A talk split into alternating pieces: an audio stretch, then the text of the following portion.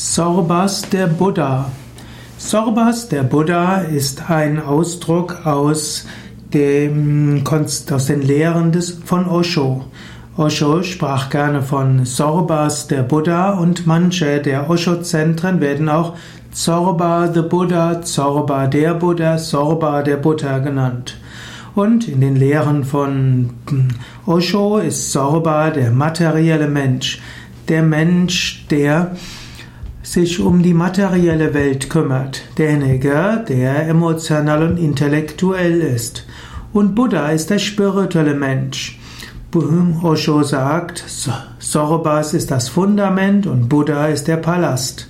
Sorbas ist das Fundament und Buddha ist die Krönung.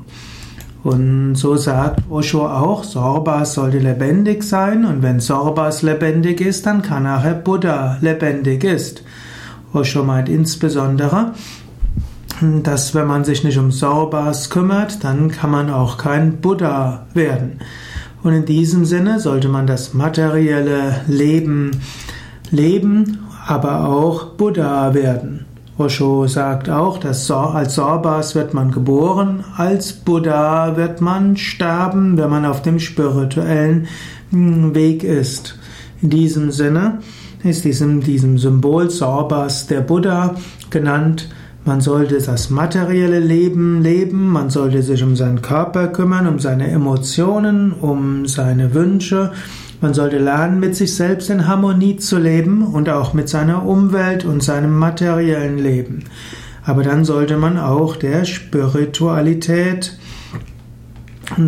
seinen Raum geben. Man sollte nach dem Höchsten streben, zur Erleuchtung kommen. Und so ist dieses Konzept Sorbas der Buddha das, was wir letztlich im Yoga als ganzheitliches Yoga bezeichnen.